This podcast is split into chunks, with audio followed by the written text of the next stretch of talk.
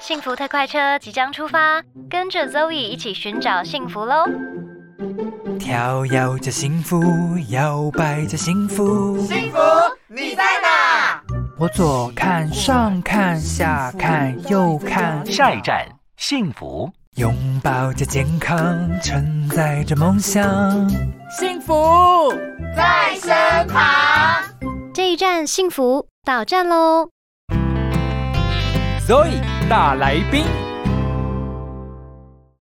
欢迎收听这一站幸福，我是幸福列车长 Zoe 王小凡。今天的 Zoe 大来宾呢，邀请到了一个律师朋友，欢迎吴俊达律师，欢迎 Lawrence。Hello，肉姨。Lawrence，你可以稍微自我介绍一下吗？就是让大家认识你一下。啊、大家好，我是吴俊达律师哈，我目前是在台北执行律师的工作，那从事律师业务到现在也十六年了。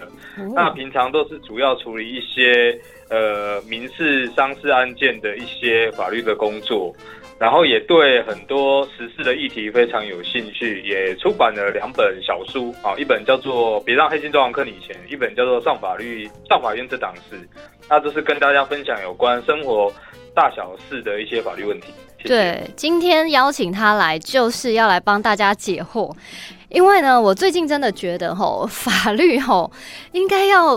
应该要全民都要懂才对，要不然很难保护自己，是不是？对啊，因为呃，大家都有听过一句话嘛，叫做“法律只保护懂法律的人”嘛。那事实上呢，因为法律其实有它的复杂性跟技术性啊，所以每个人其实从你出生到你死亡，哦，在人生的过程当中，都会遇到各种大大小小不同的法律问题。哦，你买房子啊，你开车啊，上街购物，对，还有就是你的婚姻、家庭，还有继承遗产的这些，嗯，大大小小的，还有职场上的，这些都是法律问题。所以，如果能够先多多少少了解一下跟自己有关的法律常识的话，比较能够知道什么时候要捍卫自己的权益啦。对，因为你看，像平常啊，大家很常开车出门嘛，然后不管是你骑车、开车，甚至走路走在路上，我觉得啦，最常最常会遇到的就是这种不管是擦撞啊，或者小车祸，或是大车祸的问题。那我想请问律师，到底要怎么样？就是如果真的发生车祸，就是这么的，就是然后 运势不是很好，如果真的发生车祸，到底应该要第一时间怎么处理呢？人家常在说什么东北有三宝嘛，哈，那对我们马路上也有三宝。对，那马路上三宝就是因为说，呃，这个车流量非常多啦，而而且台湾就是地小人稠嘛，所以各种那种车辆非常复杂啦。对，所以常常就是哎，你看路上有一些骑车的、骑脚踏车的阿北，也有行人，然后还有现在加上很多外送抢快，嗯好，然后公车、货车还有机车全部都挤在一起，所以很容易发生车祸。车祸可以算是我们一般呃小老百姓最常会遇到的法律纠纷。没错，那那一般来说，呃，如果你真的不幸遇到，那当然就分几个情况嘛，就看你车祸的严重性的程度。如果一般只是轻微的、轻微的车子跟车子发生碰撞，对，所以你的车子很贵，需要申请保险啊，那可能有需要报警或者是通知保险公司嗯，来做来做处理之外，呃，那种小轻微的擦撞，原则上我觉得如果双方车主都可以自己私下讲一讲，然后当场用现金的方式来解决和解，好拍个用手机拿出来拍个照，嗯我，觉得很快处理掉就就比较能够减少损失啊。要要写和解书？吗？诶、可以用赖传讯来写和解书就好了，不用特别拿一个书面啊，用赖用赖传个讯息，然后上面写说我们现在已经小车祸处理好了，然后同意赔多少钱，然后之后不会再有其他的诉讼，比较简单表达这个意思。其实这也是算法律上的一种和解方式。啊，因为金额不大啦，所以当下你可能也找不到纸跟笔去写所谓的和解书嘛，嗯。然后你也不知道怎么写嘛，所以其实现在手机很方便嘛，安吉只要当场加个 line，然后透过手机留言的讯息，然后双方把意思确认清楚，其实这也是一种和解方式。哦，那那假如说他必须要就是出险的话，是不是就一定要报警？对，如果是要保险公司报出险的话，那当然保险公司就有要求说，一定要警察来量现场，来绘制现场图嘛，来拍照片嘛，嗯，然后可能警察还要制作初步分析嘛，那保险公司才能根据初步分析的意见，然后做一个理赔上的一个认定，嗯，到底这是哪一方的责任，然后保险公司要赔多少钱。嗯，对，所以如果你要报保险的话，通常就是一定要警察来处理。所以你会发现说，有时候路上啊，大塞车，对不对？那前面可能只是一个小车祸，因为两台车就就碰撞在一起嘛，可是人都没有怎样啊。但是因为为了要报出险，所以后面整个大塞车。对，啊，可是我觉得这种情况可能大家都要有个智慧啊，去想一下，就是说，你与其找保险公司，与其找警察来现场量，那这边等很久，那或者是事后还要请保险公司一大堆的程序，是不是？如果只是轻微的修修钣金啊，或者是换换零件啊，这种这种小金额，大家可以直接瞧一瞧，现场就处理掉，就不用劳师动众。对对，不用劳师动众，而且可能占用很多社社会资源嘛，因为很大赛车嘛。对，啊，当然当然有个例外啦，就是说车辆非常昂贵。好，譬如说有撞，我有遇过说那种撞到超跑的，嗯，他整台车都是碳纤维的，那随便换一个 换一个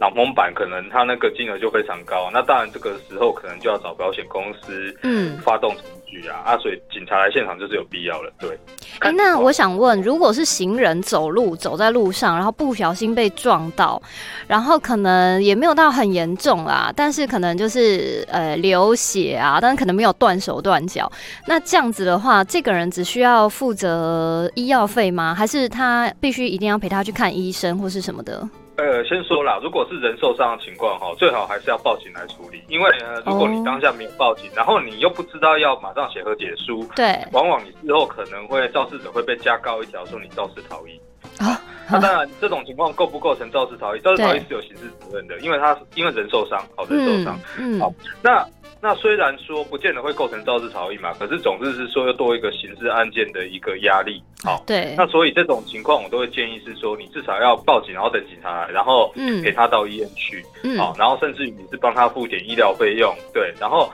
然后后续主要是要观察啦，观察到说行人他还会不会有其他的后遗症出现？嗯，因为有时候当下你可能不见得哎觉得好像没什么伤啊，可是有一种叫做递延性的伤害嘛，嗯，就是说他的出血其实是哎很缓慢的，可能过了两三天之后，他才会慢慢变严重。对，好，我们遇过很多。都是老人家了，老人家有时候他可能就是走走走斑马线没有注意到嘛，然后跟行人，行人有时候那跟车车辆有时候因为那个 A 柱视角挡挡，嗯，然后导致发生擦撞，那老人家倒地之后，他可能就头撞到地上嘛，嗯，那结果后来出血就发生越来越严重，就对对对，然后甚至于变成植物人，或者是说人就走了，嗯，好，所以一个小小的擦撞有时候也会变成很严重的那个呃过失致死的案件，嗯，这个是有可能。嗯，对，那所以这种情况其实还是要观察，说他后续的伤势有没有变严重。嗯，那行人如果被撞的时候呢，当然你你你要评估一下后续的伤势，再来决定说你的和解方案是，因为你当下如果马上和解，那可能之后呢，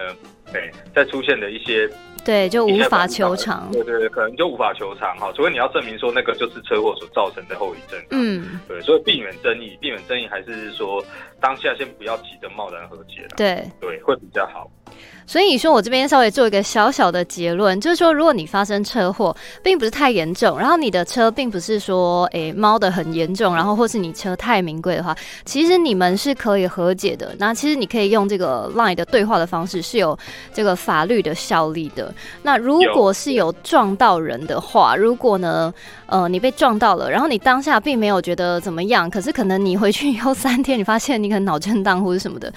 所以呢，撞到人的话，最好就是先去看医生，然后报警，然后不要这么轻易贸然就和解，对不对？就是保障双方的这个权利啦。对，对双方来说都是比较好的啦。那接着呢，我想问律师哦，就是平常不管是在处理这种车祸啦，然后有些人会谈一些离婚的官司啊，有些人有一些劳资纠纷呐，像这样子的场合里面啊，我们到底可不可以做私人的录音啊？那这个私人录音可以当证据吗？呃，这样。讲原则上，我们现在和私人的录音的部分，如果是我们两个人在对话当中，对，我们都是对话的参与者，嗯，那么我们对话参与者都可以做录音，嗯，然后这个录音也可以提交出来当成证据使用啊，嗯，那假设是第三人哈，没有经过我们两个人的同意。好，他是不能够私自录我们两个人对话的内容。哦，原则上区分大概是以这样子的一个标准来做区分呐。好，那那因为私人要收集证据本来就不像公权力嘛，有那么样的法律的依据或者是一些合法的一些一些强制力嘛。嗯，所以私人私人收集证据本来就有一定的困难度。好，所以通常法院在认定这种私人收集证据的。的证据可不可以用的这个问题上面，也会采取比较宽松的标准啊。嗯他会考虑到是说你自己自己收集证据的手段，嗯哦，是不是有严重侵害第三人的隐私，嗯哦，或者侵害第三人的财产的利益。对哦如果没有的话，哦，原则上都会放宽，让他能够当成证据来做使用。好，哦那通常这种私人受证方式会用在很多地方啊，比如是说，诶，像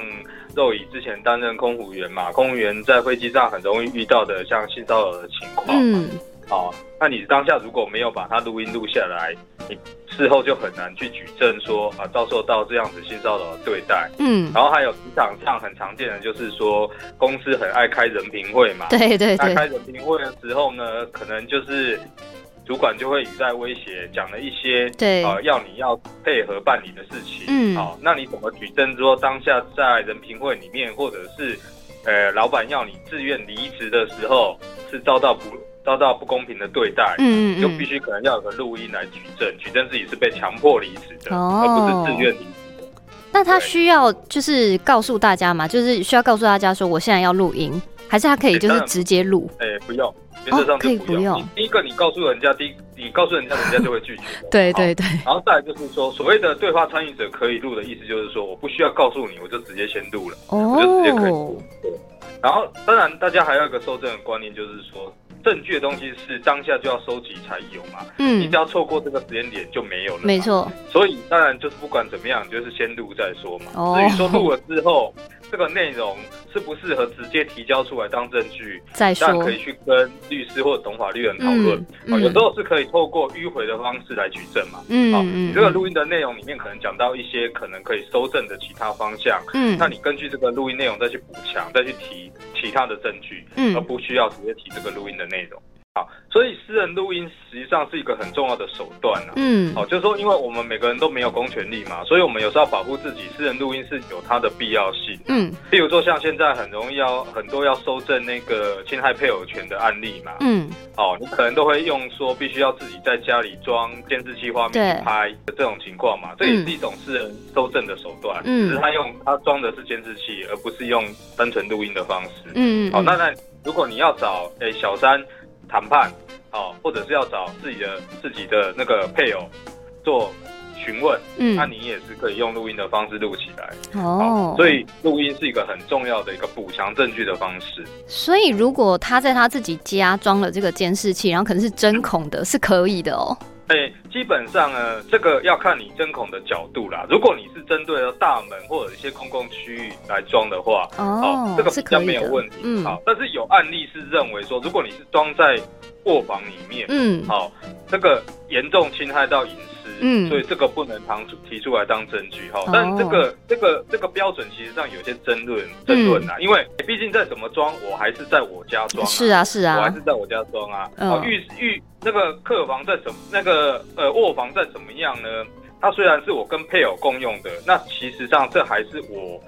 自己的家嘛。是哦所以是不是一定就不能装？这个其实会有争论呐、嗯哦，会有争论，因为因为这牵扯到两个两个法益彼此之间的衡量，到底是配偶权比较大呢，还是是说这个隐私权的问嗯题？嗯好，你既然婚姻有保障配偶权，当然是很少数的见解认为有有有有不同的想法了哈，但是嗯大多数的法院见解还是认为说，在我们的婚姻制度之下，配偶权保障还是一个很重要的概念。嗯那么在配偶权保障的情况之下呢，这个配偶的隐私权是不是就要做适当的让步了？嗯，好、理解。所以所以在自己住家装监视器方面来来搜证外遇，好、这种情况呢，这个搜证的这种方式哈、它的证据啊，也不应该说当然就被例外排除掉了，不然嗯怎么去、怎么去处理这种婚外情的收证？对，好、因为现在也通奸已经除除罪化了所以基本上你很难去不能再告刑事案件的方式来收证嘛，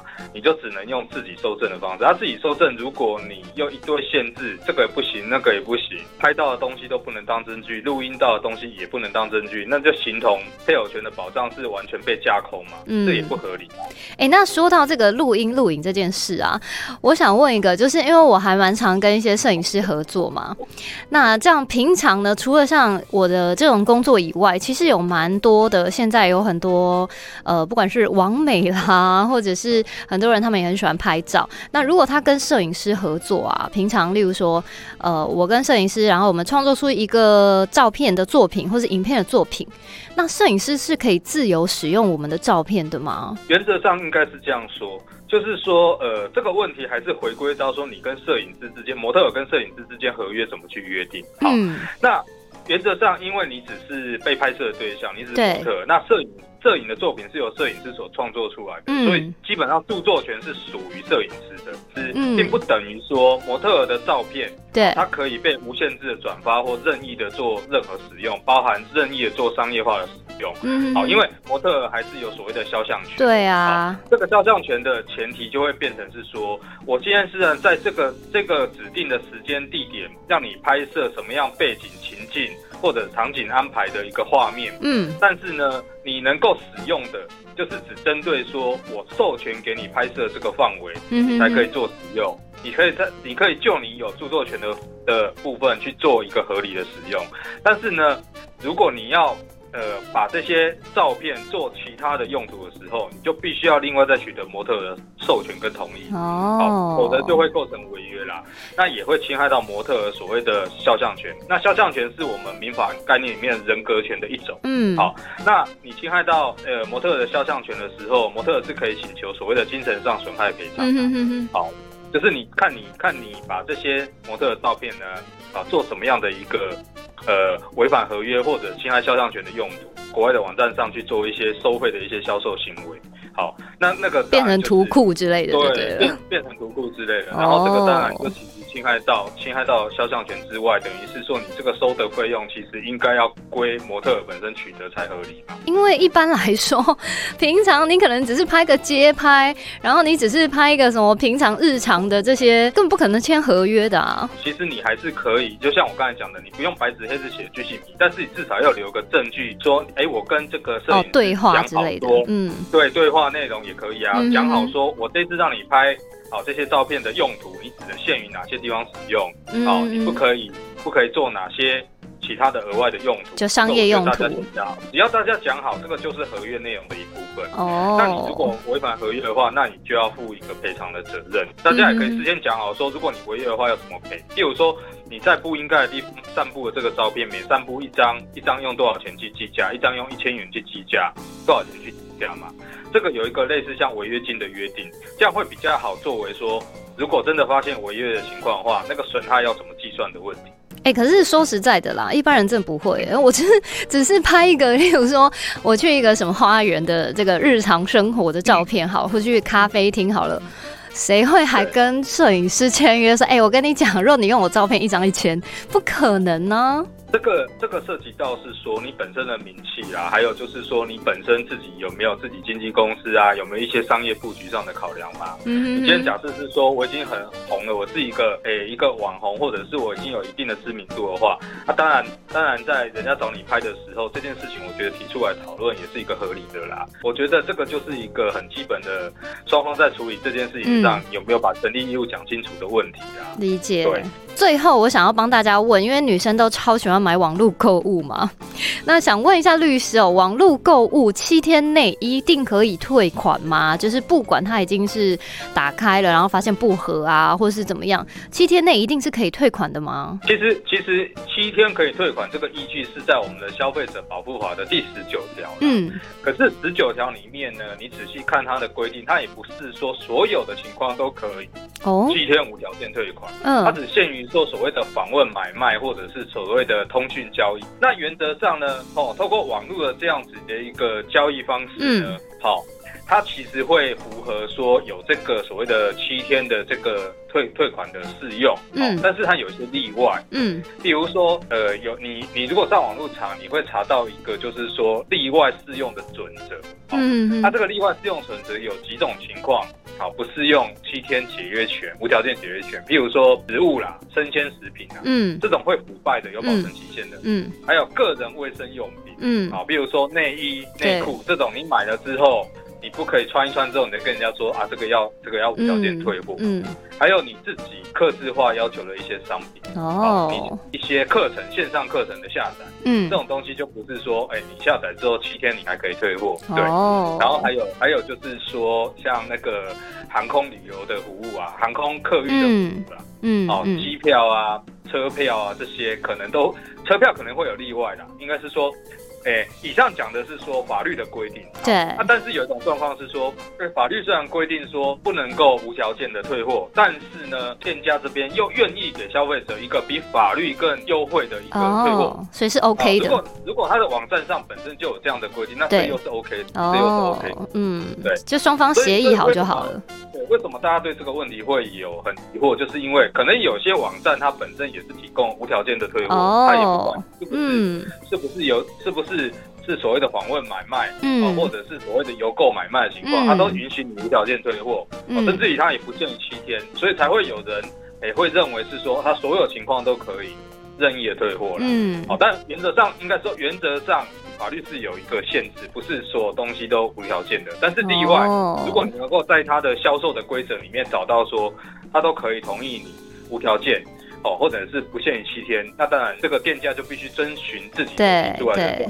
好啦，那今天呢，非常感谢吴俊达律师呢，跟我们做了这个连线。那我们从一开始就是，如果遇到车祸该怎么办，要怎么和解啊？然后私人录音能不能当证据啊？然后如果你有哎这个摄影师朋友啊一起拍照，那他能不能用你的照片呢、最后呢，跟我们讲了一个非常实用的，就是哎你在网络上买东西到底能不能退货？今天呢，这个法律小常识报表。我相信呢，应该是对大家都非常实用的一些小知识啦。怎么找到你？你是有一个粉丝专业，对不对？呃，FB 上会搜寻，可以搜寻就搜寻你的名字吴俊达就好了。对，吴俊达律师就会搜寻。OK，好的，非常感谢。那就下一次有机会再请律师来跟我们分享，还有没有什么其他的这个生活法律常识喽？谢谢律师。